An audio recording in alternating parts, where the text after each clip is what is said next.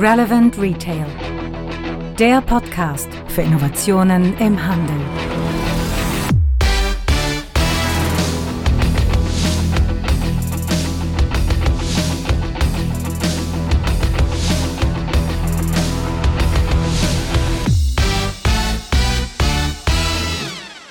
Ja, Zukunft des Einkaufens, Podcast Relevant Retail. Ich sitze hier zusammen mit Boris Hedde und Dr. Markus Preisner. Ganz frisch ist heute rausgekommen die Studie Vitale Innenstädte. Und ich würde sagen, bevor wir darüber reden, stellen die beiden sich erstmal vor. Hi, ich bin Boris Hedde, ähm, Geschäftsführer beim IFA in Köln und seines Zeichens Markt- und Kundenversteher. Markus Preisner, wissenschaftlicher Leiter am IFA. Ja, und Mitinitiator der Studie Vitale Innenstädte, die wir in diesem Jahr zum dritten Mal durchgeführt haben. Ja, vitale Innenstädte, was kann man sich darunter vorstellen? Was macht die Studie eigentlich und was ist das Ergebnis, was man sich daraus erhofft? Ja, im Jahr 2018 haben wir zum dritten Mal äh, in diesem Jahr in bundesweit 116 Städten knapp 60.000 äh, Passanten befragen lassen, bewerten lassen, wie gut finden sie eigentlich die Innenstadt im Hinblick auf das Ambiente, im Hinblick auf Convenience, das Erlebnis, das Einzelhandelsangebot, aber auch die Frage danach, wie shoppt ihr eigentlich? Shoppt ihr beispielsweise auch online und wie beliebt sind unterschiedlichste Services, auch digitaler Art? Und ähm, wen, wen befragt man da jetzt genau? Also man, wie läuft das ab? Man geht in die Innenstädte selber oder wie funktioniert das? Ja, genau, man geht in die Innenstädte selber. Das heißt, wir fragen die Leute, die tatsächlich vor Ort sind, die das Angebot annehmen. Und wenn wir uns die Daten insgesamt ansehen, dann sehen wir, wir erreichen äh, wirklich die Gesamtbevölkerung vom Altersdurchschnitt, von, von der Geschlechterverteilung. Aber, und das ist ein ganz wichtiger Punkt, wir äh, äh, bekommen auch letztendlich die Antworten der Leute, die eben auch online einkaufen. Ah, sehr interessant. Jetzt ist, hat ja die, die Studie manchmal ähm, den Kritikpunkt, dass man sagt, ihr befragt ja eh nur die Leute, die in der Innenstadt sind. Wir, uns interessiert uns aber, warum manche Leute gar nicht erst reingehen. Gibt es da auch irgendwie ein Feedback zu diesem Thema?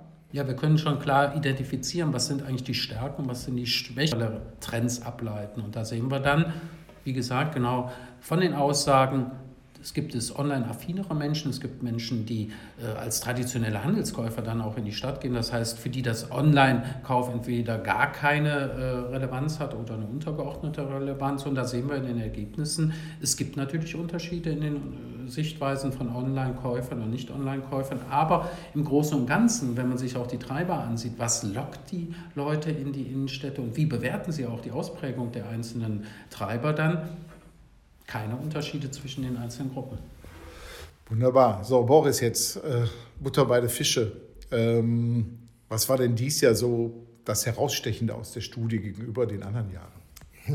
Das Herausstechende ist eigentlich die Kontinuität. Äh, wir haben jetzt das dritte Jahr in Folge im Durchschnitt für Deutschlands Innenstädte eine 3 Plus bekommen, was die Schulnote angeht, Gesamtbewertung. Und äh, ja, keine Veränderung. Keine Veränderung heißt, äh, obwohl alle möglichen Leute sich anstrengen, obwohl alle möglichen äh, Initiativen gestartet worden sind und so weiter, äh, bleibt es bei einer 3 Plus. Ist auch nicht schlechter geworden, kann man ja positiv formulieren. Aber wenn wir sehen, was da draußen los ist, wenn wir sehen, was da draußen strukturwandelsmäßig, digitalisierungsmäßig alles unterwegs ist, dann, dann, dann müssen wir, da muss eine 2 her. Also eine Schulnote 2 muss her für die Innenstädte. Und äh, wir kommen einfach nicht weiter. Und da müssen wir mal gucken, wie könnte das denn endlich umgesetzt werden. Und das war für mich spannend. Jetzt haben wir ja natürlich hier unser geneigter Hörer, der sich mit den Themen beschäftigt. Der fragt jetzt natürlich, was muss ich denn tun, um eine 2 zu kriegen? Habt ihr da irgendwelche äh, Faktoren raus extrahiert? Das war eigentlich ganz spannend, weil wir haben äh, uns mal angeguckt, was sind die Erfolgsfaktoren, die auf eine, gutes Gesamt, eine gute Gesamtattraktivität einzahlen. Und da kamen verschiedene Aspekte raus und die waren unterschiedlich stark in ihrer Wirkungskraft. Am stärksten waren da die, die beiden Dimensionen ähm, Ambiente eines Standorts und das Einzelhandelsangebot vor Ort. Die zahlen am stärksten ein, haben aber das Problem, die brauchen natürlich auch lange, bis man sie überhaupt verändern kann. Also ein Ambiente, das möglicherweise Jahrhunderte aufgebaut worden ist, mit Sightseeing, mit was weiß ich für Themen, äh, äh, Gebäude und Fassaden etc., das kann ich nie über Nacht ändern und das Einzelhandelsangebot kann ich auch nur bedingt äh, verändern, weil ich kann nicht verordnen, wer sich wo ansiedeln soll, welches Handelsunternehmen. Das heißt, wir brauchen andere Aspekte, wir brauchen andere Erfolgsfaktoren, um kurzfristig agieren zu können, um kurzfristig auf eine 2 zu kommen. Und da muss man sagen, da haben sich, haben sich ein paar schöne Erfolgsfaktoren eigentlich abgezeichnet, die so im Spannungsfeld zwischen Convenience und Erlebnis verortet sind. Mhm. Jetzt ähm, bei den Langfristthemen, eigentlich höre ich daraus, dass man eigentlich an so Langfriststrategien, ich sag mal so, wo, wo man 2030 oder so stehen, eigentlich jetzt anfangen müsste zu arbeiten, oder? Absolut. Und das, es haben so viele Potenziale sich aufgezeigt, gerade wenn ich das Thema Erlebnis oder eben auch Convenience und insbesondere im Bereich Convenience sich anschaut, was da so möglich ist, auch durch Unterstützung mit Digitalisierungsstrategien, dann haben wir die Möglichkeit, jetzt endlich mal anzupacken. Also ich mhm. glaube, ähm, das Häschen vor der Schlange muss kein Häschen vor der Schlange mehr sein, sondern es geht es darum, aktiv zu werden. Wir brauchen jetzt Macher, die Lust haben, die Innenstadt auch zu verändern und Lust haben, auch spannende Innenstädte, wo es eben noch gut ist, auch nach vorn zu entwickeln. Wir dürfen nicht verhehlen, es wird sicherlich in Deutschland auch jede Menge Standorte geben, die haben keine Zukunft. Es wäre auch falsch zu sagen, alles wird rosig. Nein, wir haben einen brutalen Wettbewerb der Standorte, wir haben einen Konsolidierungsdruck. Aber die Standorte, die noch ein Potenzial haben, ist jetzt der Moment, aktiv zu werden. Jetzt sagen ja die ganzen Online-Fanatiker, dass man Innenstädte eh bald gar nicht mehr braucht. Ähm, wie ist eure Erfahrung und eure Bewertung des Ganzen aus den vielen Forschungen, die ihr da macht? Also jetzt hier ganz aktuell hat sich gezeigt, ähm, Mono-Channel-Strategien werden zum Scheitern verurteilt. Wir werden das nicht langfristig sehen, sondern wir brauchen die Bedienung von digitalen und stationären äh, äh, Services, Werten und auch ein Angebot. Und äh, da, da, da, wird sich noch einiges tun. Und ich glaube, im Wettbewerb der Standorte sind jetzt alle gefordert, da auch aktiv zu werden. Wir sehen, wir treffen alle möglichen Zielgruppen in der Innenstadt an. Und ähm, von daher, mir ist nicht bange, dass wir auch stationär weiterhin ein gutes Geschäft haben. Wie siehst du es, Markus?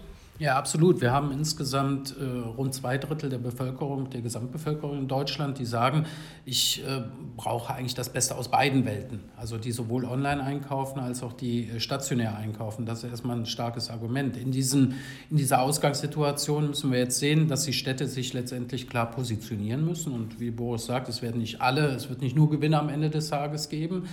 Aber äh, wer ein klares Profil hat, wer eine klare Funktion hat und der letztendlich den Ansprüchen äh, der Verbraucher gerecht wird, der wird auch zum Erfolg geführt werden. Und da spielt eben das Thema Convenience eine große Rolle, spielt das Thema Erlebnis eine große Rolle und es kommt dann letztendlich genau auf den Standort an. Und dann muss man einfach sehen, wie werde ich meiner Zielgruppe gerecht und dabei dann letztendlich was ist die, die zentrale äh, Botschaft, die man hierbei immer braucht? Ich muss den, den Verbraucher noch viel stärker in den, in den Fokus rücken. Das heißt, die, ganze, die gesamte Macht äh, muss vom Verbraucher ausgehen und der entscheidet darüber, wie das Angebot zu gestalten ist und kein anderer. Ich würde noch was ergänzen, weil das ist ja noch ein wichtiger Punkt, den du gerade anreizt, äh, anreißt. Wir müssen auch konstatieren, wir werden nicht alle Städte und alle Standorte retten. Das ist einfach ein Fakt. Ne? Wir haben einen Wettbewerb der Standorte jetzt brutal.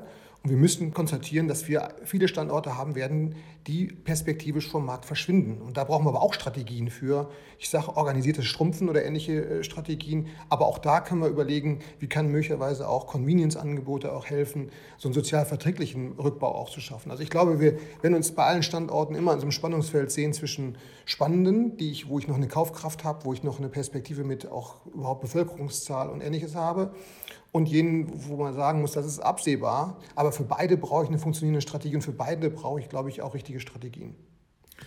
Gut, jetzt der geneigte Hörer, der jetzt mehr darüber wissen will, verlinken wir hier in den Shownotes.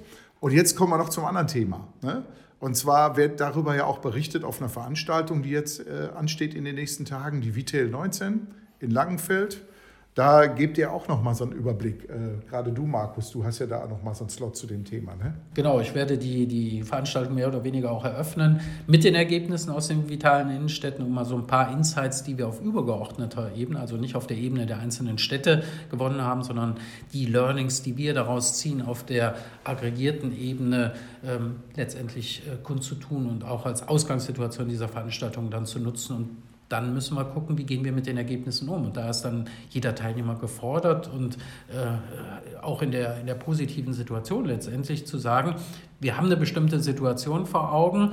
Wie gehen wir damit um? Was sind Lösungsansätze? Was sind vielleicht auch Barrieren, die wir hier umschiffen müssen, um dann gemeinschaftlich, und das ist, glaube ich, ein ganz gutes Stichwort, das gilt in der Gemeinschaft der, der Verantwortungsträger auf übergeordneter Ebene, aber dann auch eben auf der Ebene der einzelnen Städte. Denn Einzelkämpfer werden die Städte auch nicht retten. Also der einzelne Händler, der wird eine gute, keine gute Performance machen, der einzelne Dienstleister kann eine gute Performance machen richtig zum Tragen und erfolgsträchtig wird das Ganze, wenn man gemeinschaftlich agiert. Und das heißt, die unterschiedlichsten Stakeholder zusammenbringen. Das ist dann auch unser Gedanke, die wir bei Vitae letztendlich immer wieder haben, Leute an einen Tisch zu bringen und äh, letztendlich gemeinschaftlich Ideen zu entwickeln, gemeinschaftlich umzusetzen und dann aber auch wieder in die breite Masse zu tragen, sodass alle davon profitieren können. Was erwartet uns an der Vitel denn sonst noch? Ich glaube, richtig aktives, spannendes Workshop-Format, weil es geht darum, Leute eben, nicht nur zu beschallen, sondern auch in die Aktion zu bringen, auch arbeiten zu lassen. Wir hatten das Jahr 2018 schon einmal gemacht und hatten damit ganz gute Erfahrungen. Es hat wirklich einen Workshop-Camp-Charakter. Und äh, wir wollen eigentlich aktiv ähm, Lösungen versuchen zu erarbeiten. Und ich freue mich schon sehr auf den 7.2. in Langfeld. Da äh, wird es unter Vitel 19 jetzt dieses, äh, dieses Camp geben. Und äh, wir werden auch ein bisschen aus dem Nähkästchen plaudern von anderen Projekten. Wir werden auch mal schauen, was kann man digital dort auch auslösen. Also äh, wer Lust hat, ist herzlich willkommen. Alles klar, dann auf zu Vitel 19 in Langenfeld am 7.2. Besten Dank. Danke euch. Danke.